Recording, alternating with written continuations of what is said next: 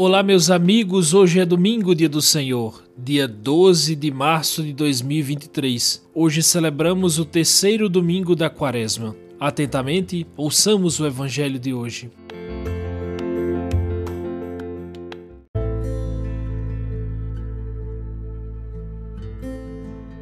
Evangelho de Jesus Cristo segundo São João, capítulo 4, versículos do 5 ao 42. Naquele tempo, Jesus chegou a uma cidade da Samaria chamada Sicar, perto do terreno que Jacó tinha dado ao seu filho José.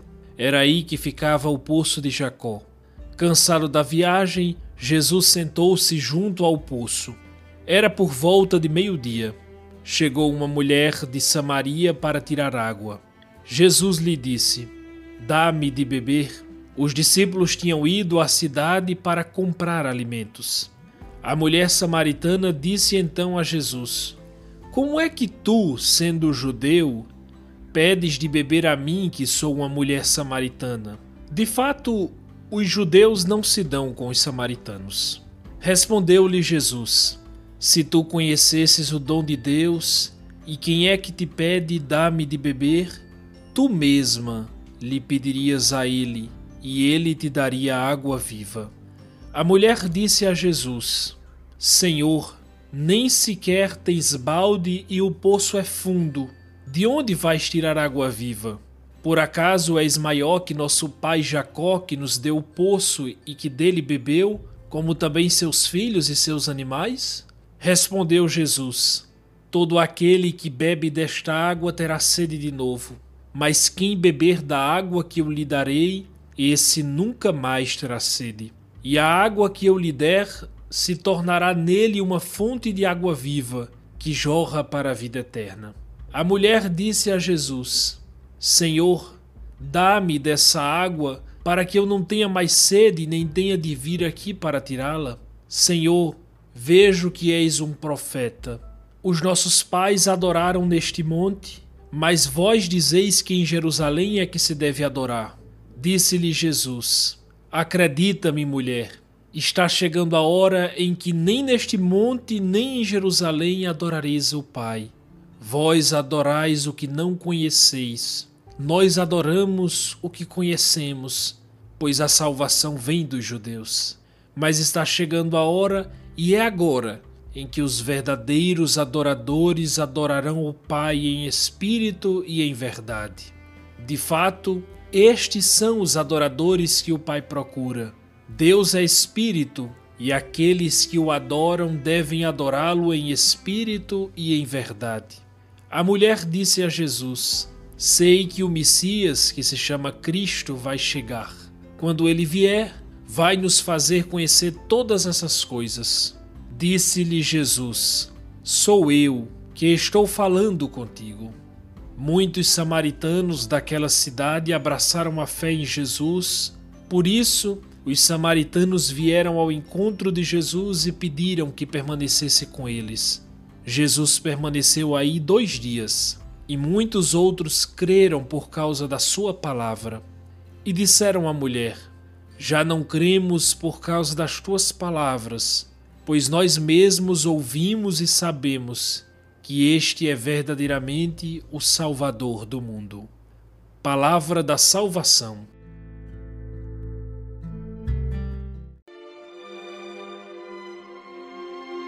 Pois bem, estamos recebendo o Padre Fábio mais uma vez, hoje o terceiro domingo da quaresma. Seja bem-vindo, Padre Fábio. Obrigado, Victor. Obrigado, amigos que escutam o nosso podcast. Bem, Padre, é, os últimos dois domingos passados, né, nós vimos um Cristo tentado, depois vimos um Cristo transfigurado. Hoje o Evangelho já começa a falar de uma outra temática e, segundo a doutrina, os evangelhos, né, este de hoje e os dois próximos, tratarão do batismo. Hoje estamos vendo a samaritana, na próxima semana, o cego de nascença e, por último, a ressurreição de Lázaro. E nós, católicos, sobretudo os católicos brasileiros, subestimamos demais os sacramentos. Eu lembro que o senhor terminou aquele livro que a gente fez, né, que eu fiz uma entrevista com o senhor. O senhor terminou dizendo uma frase muito bonita. Eu vou, vou ler aqui a frase do senhor. Está na página 230 do livro. Uma das grandes alegrias de padre é batizar. E o Senhor disse: Chega diante de mim um pagão para o batismo, o qual, lavado nas águas do batismo, ergue-se um cristão e torna-se herdeiro do céu. Achei lindo isso. E com essa, essa citação do Senhor mesmo, eu queria lhe perguntar o que é o batismo? Qual é a importância do batismo? É, de fato, o, o, tema do batismo será um tema muito abordado pela patrística, muito apreciado pelos santos padres da igreja. É, existem catequeses mistagógicas muito belas sobre o batismo, não é? Porque é a porta de entrada toda a vivência cristã. Quer dizer, se alguém vai comungar, só pode comungar se batizado. Se alguém vai receber o sacramento do matrimônio, só pode se tiver sido batizado. Quer dizer, todos os outros sacramentos dependem dessa porta. É como se uma casa cheia de ouro, vou usar uma analogia que o São João Maria Vianney usava, como se houvesse uma casa cheia de ouro e você não tivesse como entrar, você quisesse ter acesso a todo esse tesouro e não tivesse como entrar. Então, o batismo é essa porta e quem lhe abre é o sacerdote, não é? Abre a porta para que a pessoa possa participar de um mundo espiritual, porque o batismo é o nascimento para a graça, né? disse Jesus a Nicodemos nascer de novo. Nós, ao longo da vida, nós nascemos para muitas coisas. Ao nascimento para a vida intelectual, ao nascimento para a vida afetiva, né, para o desejo, para o namoro, ao nascimento para a vida social, que antigamente era feita essa transição para a festa dos 15 anos da, da mocinha, não é? que começava a participar da vida social. Enfim, a, na vida nós vamos ter vários momentos de nascimento. Esse nascimento para a graça ele é belíssimo, porque nos introduz em um reino no qual os nossos olhos contemplam não só realidades passageiras, mas realidades eternas. Depois é, o Evangelho fala uma coisa muito bonita, né? o Evangelho de hoje é muito lindo e o texto fala que chegou uma mulher da Samaria para buscar água. Para eu fazer a pergunta que eu quero, eu precisaria dizer, Padre Fábio, a quem nos escuta, né, que os samaritanos eram um povo pagão. Então, segundo os teólogos, aqui nesse texto, essa mulher né, representa exatamente o povo que ainda não conhece o Deus verdadeiro. E por isso precisam sempre voltar de novo ao poço para saciar sua sede. Mesmo assim, continuam sempre com sede. Jesus diz: Todo aquele que bebe desta água terá sede de novo. Padre Fábio, são duas perguntas numa só. Que sede é essa? E depois, que água é essa que não mata a sede do homem? Exato. O homem tem dentro de si uma grande sede de felicidade, há uma sede de ser feliz. Só que o homem procura a felicidade em lugares onde não está e às vezes procura de maneira errada. Creio que esse evangelho de domingo agora é um evangelho muito interessante para pensar sobre o sentido da vida, sobre as coisas que realmente preenchem, porque a um certo momento do diálogo, Jesus vai dizer a ela: Você teve cinco maridos, quer dizer, você já tentou de todas as maneiras se saciar, você já, esses cinco maridos representam os cinco deuses introduzidos naquela região, no contato com a Síria, mas é, representa também os cinco sentidos, quer dizer, como diz Evagrio Pontico, ela já tentou casar-se com os sentidos, procurou realização através dos desejos e não conseguiu. Então, essa sede que ela tinha, ela não conseguia perceber que na verdade era uma sede de infinito. Ela procurava saciar essa sede de infinito com coisas que, que eram finitas e eram muito passageiras. Quer dizer, nós temos sede de amor infinito. O amor do mundo não, não pode nos dar, porque é sede de amor infinito. Temos sede da bondade infinita. Qualquer bondade aqui no mundo será sempre uma bondade limitada. Temos sempre a misericórdia infinita. Experimentamos a misericórdia aqui num grau muito menor. Então a nossa sede é de infinito. Nosso coração, dizia Santo Agostinho, foi feito para coisas infinitas, foi feito para o eterno. No entanto, nós buscamos o eterno em coisas que não são eternas. Daí existe uma contradição, uma angústia, uma angústia do ser humano, porque é, ele não percebe que está buscando a felicidade onde ela não está. E depois a samaritana ela tem uma surpresa quando Jesus fala de água viva. Como que diz, meu Deus, eu já vi tanto, tanto tipo de água, mas eu que, que água viva é essa?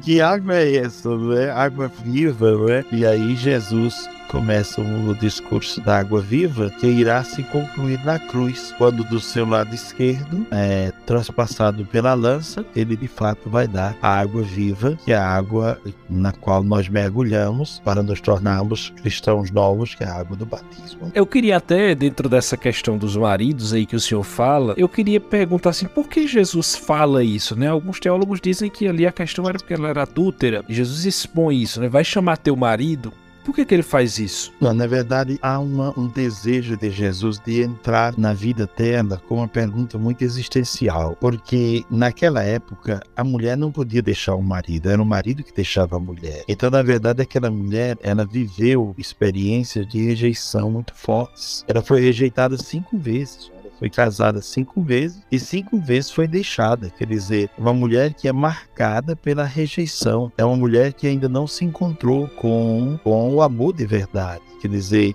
Talvez ela tenha feito muitas experiências de amor, mas todos aquilo que a gente chama hoje em dia de amor tóxico. Ela não fez uma, uma experiência com o um amor verdadeiro. Por isso Jesus faz uma pergunta à alma dela, né? uma pergunta profunda, não é? Onde está o teu marido? Quer dizer, onde está a pessoa que realmente vale a pena ser amada por você? Onde está a pessoa que vai conquistar o seu coração definitivamente? Que lindo. É belo, não é isso? Muito bonito. E, e o Khalil Gibran tem uma reflexão sobre isso, da qual ele diz que essa mulher, que já não encontrava muito sentido para as coisas, depois ela começa a gritar, dentro dela explode um grito porque ela encontrou um noivo verdadeiro. Tudo agora na vida dela passará a ter sentido, porque ela encontrou o amor perfeito. Ah, que bonito.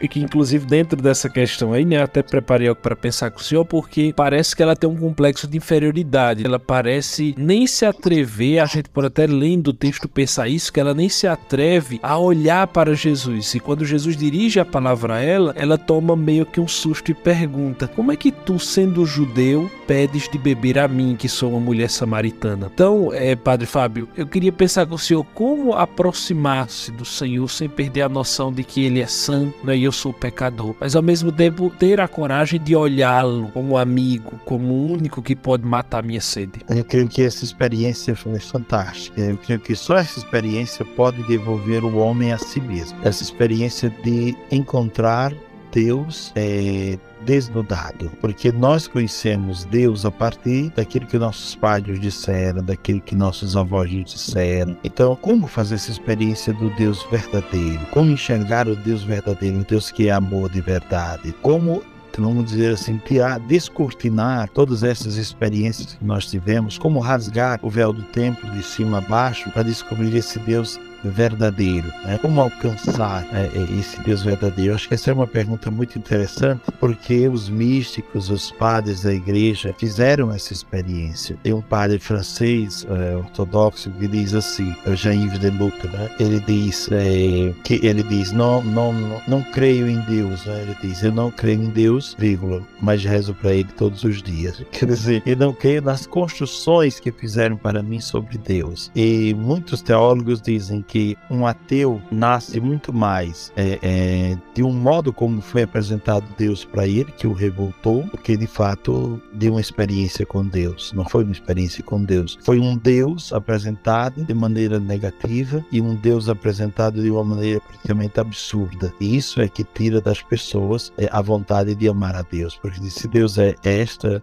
figura aqui, não me interessa amá-lo, porque Deus é Pai, Deus é amor, Deus é misericórdia, é também justiça, mas é tudo isso. E essa mulher, ela não olha consegue olhar, porque há dentro dela todo esse complexo de inferioridade, porque além de ser mulher, e um judeu, um homem não podia conversar com mulher em público, né? Além de ser mulher, ela era da Samaria. E os samaritanos eram tidos como, como gente altamente pecadora. O fato de ser mulher, por exemplo, os rabinos antigos diziam, é melhor queimar a Sagrada Escritura do que dar para uma mulher ler, não é? E depois o fato de ser samaritano, estar ali num contexto de adoração num outro outro templo que não era o de Jerusalém, porque a Samaria justamente pega o pessoal do. do porque a, a, o povo de Deus foi dividido, o reino do sul e o reino do norte. E a Samaria ficou naquela parte que teve todo o contato com o mundo pagão, enquanto a outra parte se sente purificada porque não se misturou em casamentos e não se misturou também em em cultura, de modo cultural com o mundo pagão. Então eu creio que ela carrega dentro de si todo essa, esse complexo de inferioridade. Ela se sente pequena e Jesus a, a ergue, a levanta, faz que ela perceba que dentro dela há mil possibilidades. Nós pensamos que temos uma ou duas possibilidades, mas Deus nos apresenta milhões de possibilidades para uma vida santa e feliz queria até, padre, ver que o senhor fala aí é, sobre essa questão de conhecer o Deus verdadeiro, e essa mulher só conheceu o Deus verdadeiro a partir do momento que ela encontrou encontrou-se com ele, né? Fez um encontro pessoal, silencioso. Porque senão a gente cria um boneco e chama esse boneco de Deus. Exato. Seria um Deus que seria muito mais fruto do nosso, nosso modo de pensar, né? E aí nós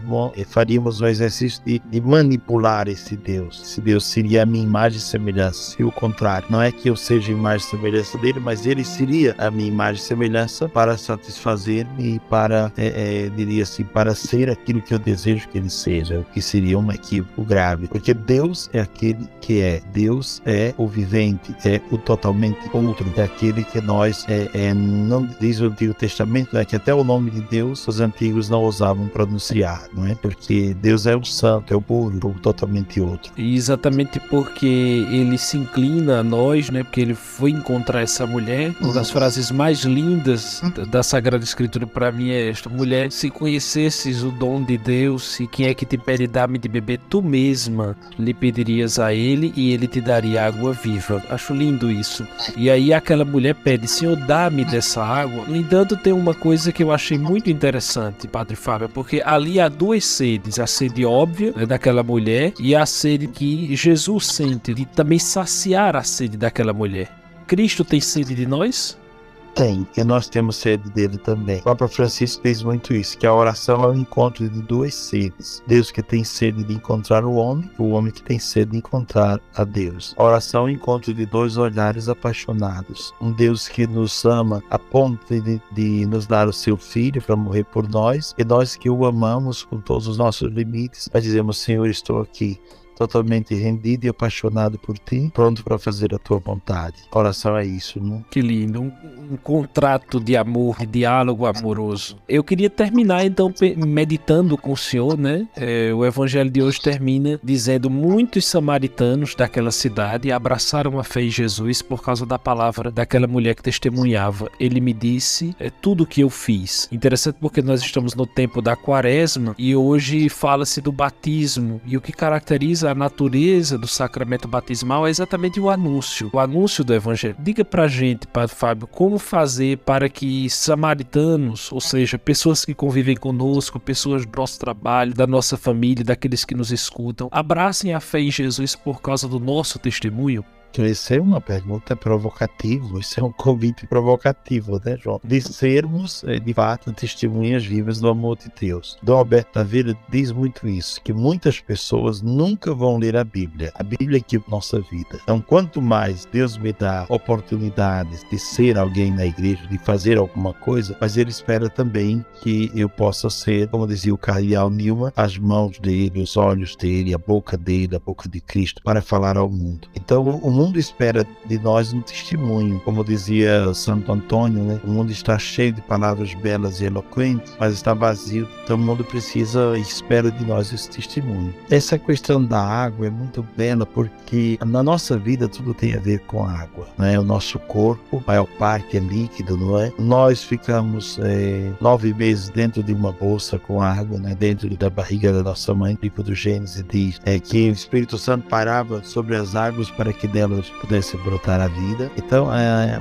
essa história da água, a água é vida, não é? E tem a ver com a vida em si. E, João, eu queria acrescentar algo interessante, que Jesus, na, na, na tradução exata do grego desse texto, não é que Jesus está ao lado do poço, mas Jesus está em cima do poço. Como assim, padre? Porque o povo conhecia as fontes do Antigo Testamento, fontes importantes, os patriarcas, Moisés, os profetas, o templo, a lei, a sinagoga. Essas eram as fontes acessíveis. Mas agora, quando Jesus se coloca sobre a fonte, ele diz: gente, é, todas as fontes passadas são importantes. Mas agora eu trago uma água viva. Eu sou a fonte. Eu sou a fonte verdadeira para aquele que tem sede e se coloca não de lado do osso, mas o texto grego tem um, um nuance interessante. Ele se coloca no lugar da fonte. Não é uma cisterna, porque cisterna é, tem muito a ver com traição na Bíblia. Jeremias fala sobre isso. O povo deixou as fontes de água para construir cisternas que não tinham água, que não davam água. Depois, José no Egito é colocado numa cisterna também, veja lá. E Jesus, quando quando é traído, quando é preso, é colocado dentro de uma cisterna na Terra Santa. Eu fui lá e vi uma, uma cisterna onde ele ficou com água durante a noite, água até o peito, mais ou menos ali, né? acorrentado e dentro de uma cisterna. Então a cisterna seria o contrário da fonte, da, porque a fonte é, é o lugar de onde a água surge, é, a água brota. A cisterna, na linguagem do profeta Jeremias, seria um pouco a infidelidade do povo, que abandonou a fonte verdadeira para construir suas próprias fontes e imaginar que está tomando água limpa, quando na verdade não está tendo acesso à água limpa nenhuma. Que maravilha, Padre Fábio. Façamos então, meus irmãos, todos esse caminho quaresmal de irmos à fonte, a fonte essencial, a única fonte que é Cristo nosso Senhor. Padre Fábio, muito obrigado pela sua presença mais uma vez, ainda que nessa mudança aí na paróquia, a correria toda, mas esteve conosco aqui mais uma vez. No próximo domingo a gente vai estar juntos de novo, se Deus quiser. João, um grande abraço para você e para todos os que escutam o nosso podcast. Obrigado também por essa possibilidade de falar ao coração das pessoas pessoas.